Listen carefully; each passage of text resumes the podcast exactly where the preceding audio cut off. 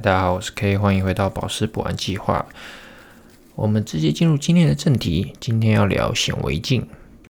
那我们为什么会需要显微镜呢？是因为十倍放大镜虽然是我们的主要工具，但它还是不足以收集某个特定、特殊材料或者是特征所需的所有资讯。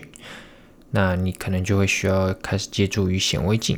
那显微镜的种类有很多，有医用的，还有光学显微镜。那我们在这里考虑的仅仅是宝石学的显微镜。那它的组成就只有一个底座，然后做一个焦距调整，然后双目镜，然后有一个物镜的变焦环或旋转台，然后会有个灯，就是会架在显微镜前面，然后有一个宝石夹，然后就基本上就这样子。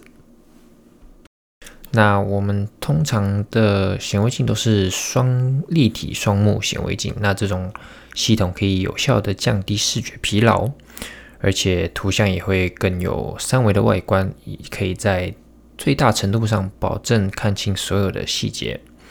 那这种光学系统同时还有操作和外部光源，提供了足够的空间，也有良好的景深跟视域。在这个特定特特性下，你使用的显微镜放大的倍数较低的情况下，尤为的突出。那对，就对于绝大多数的种类的宝石材料而言，从珠宝中细小刻面宝石到雕像，宝学宝石学显微镜都是一个完美的观察设备了。那我应该就不需要教大家怎么使用显微镜了吧？那我们的显微镜，它是它的物镜是可以换的，可以更换倍率。我们可以从十倍换到五十倍，也可以用换到六十倍或者是七十倍都可以。只要你想用，看得清楚，头不会晕，你就可以用。那我们的显微镜跟人家的不一样，是因为我们旁边还会多一个插槽。那这个插槽可以放宝石夹。它可以让一些较小的宝石被夹在上面，然后可以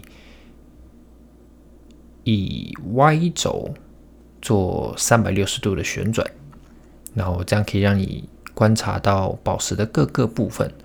那在检查的过程中，也需要多次变动的宝石，就是尽量不要依赖一个单一方向的观察，就是三百六十度的去转它，然后给它翻个面，再继续转它去观察。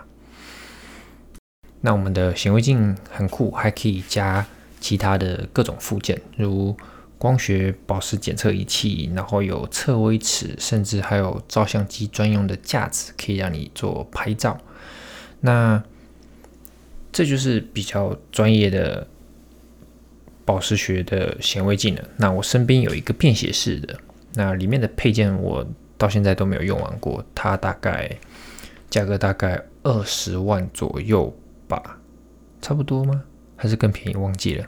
反正就是个可以放，让你塞到行李那个手提箱里面，然后戴在外面，看起来让你很酷炫。这样。那为什么我们会需要宝石学的显微镜呢？是因为我们需要它的光源。那宝石学显微镜上面通常会有三种照亮的方式。首先就是亮域照明、暗域照明跟顶部照明。那这三种照明呢，是照明的类型，那可以让你以不同的方式去好好的观察宝石。那比如说亮域照明，光线就会直接从下方往上照，照亮你要观察的物体，可以获得明亮的光域。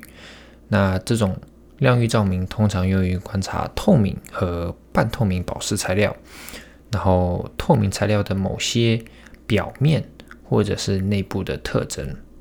那有些显微镜比较高级的载物台会配有慢射透镜和可变的光圈，那就是你需要细心的调节，以防止光线从宝石的周围溢出。就是比如说你现在想象你的桌子上开了个洞，然后这个洞是可以伸缩的，可以放大或变小，然后下面会有灯光透上来，你可以随意的控制这个圈圈的大小。来控制光线不要从宝石的周边溢出来，因为你周边，你的光线一从宝石周边溢出来之后，你会不好观察到，会直接刺入刺入你的眼睛。那第二个呢，就是暗域照明。那光线是位于显微镜载物台下方，类似一个井一样的侧面照亮物体。那怎么解释呢？就是刚刚一样，桌子上开了个洞，然后这个洞中间呢，下面它又放了一个直径更小一点的圆圈，就是挡住了光从下方直直的穿上来，它会从这个圈圈的两边折射上来。那这样子就可以让一些透明的宝石，它们的内部特征变得非常的清楚，完全就是无死角。那么暗域照明会比亮域照明更好观察到宝石的内部的特征，是因为它们暗域照明就是光线进入宝石变少了嘛？那这样子原本一些比较没有那么明显的。内部特征有可能会被光线的亮光所盖掉，那这样子就可以比较好的去看到它们。那再来一个就是顶部照明，顶部就是你宝石架在那里，然后你一个光从直接从它上面打下来，这就叫顶部照明。光线就是学术一点，就是光线从顶部或者倾斜的方向照向物体。那这通常是用来观察不透明或者接近不透明材料的一些表面特征，当然。也包括了透明跟半透明宝石内部的特征。这种类型的照明可以帮助你检查一些拼合的宝石，或者是处理宝泽宝石光泽的差异。那我通常用顶部照明是会拿来看宝石的表面特征，就是它们的抛光情况。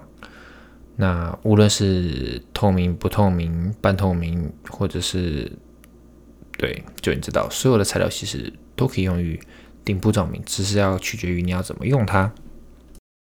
相信讲到这边大概就差不多了。那有些人可能会想说，要不要买显微镜？所以做了一个比较表给你们。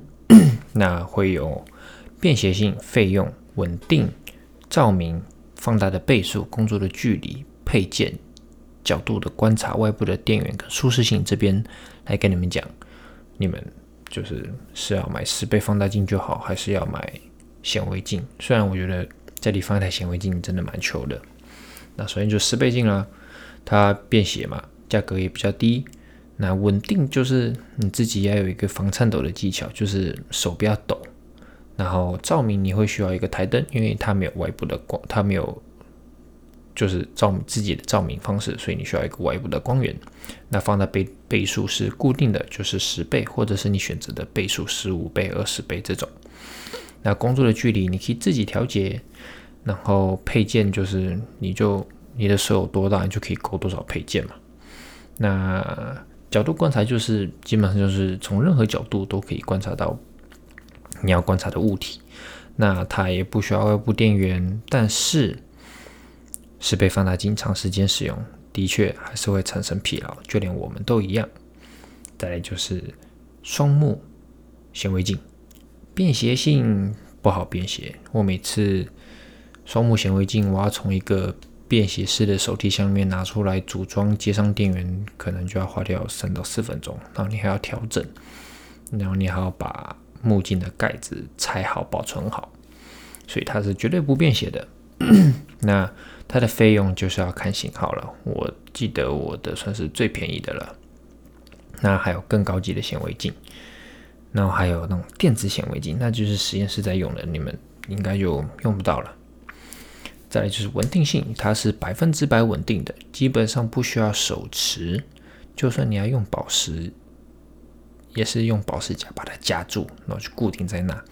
它不会随随便便就跑掉，不会说哦，你可能转个圈它就不见了。这样，那照明它也有提供不同的照明方式。基本上，你只要去买宝石学用的显微镜，它一定会有我刚刚说的那三种照明的类型，就是亮域、暗域跟顶部照明这些方式，一定这些照明方式一定会帮你准备好。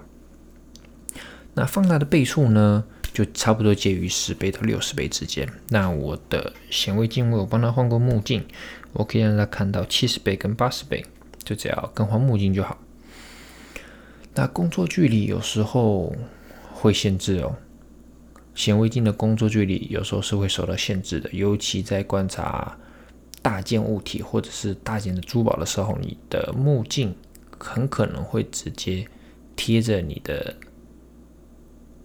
观察物品，可能就大概一两公分而已，很容易撞到目镜。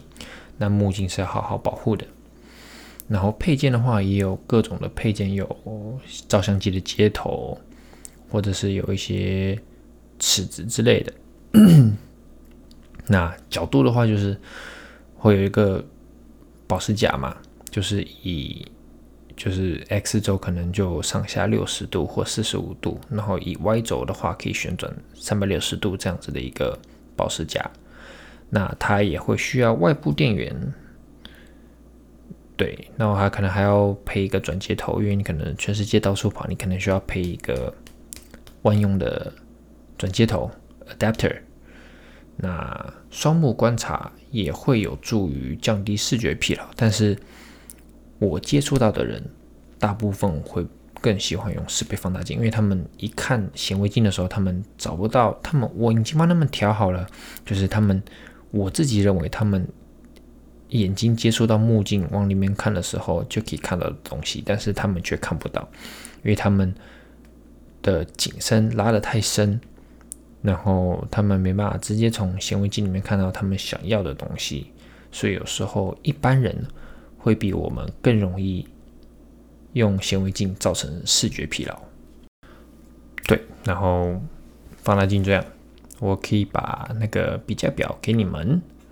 我也会 po 在 Instagram 上面，然后这一期就到这里结束了啊！我也会把照明的类型也放出来，这样大家应该会有个嗯概念。好，就这样，拜。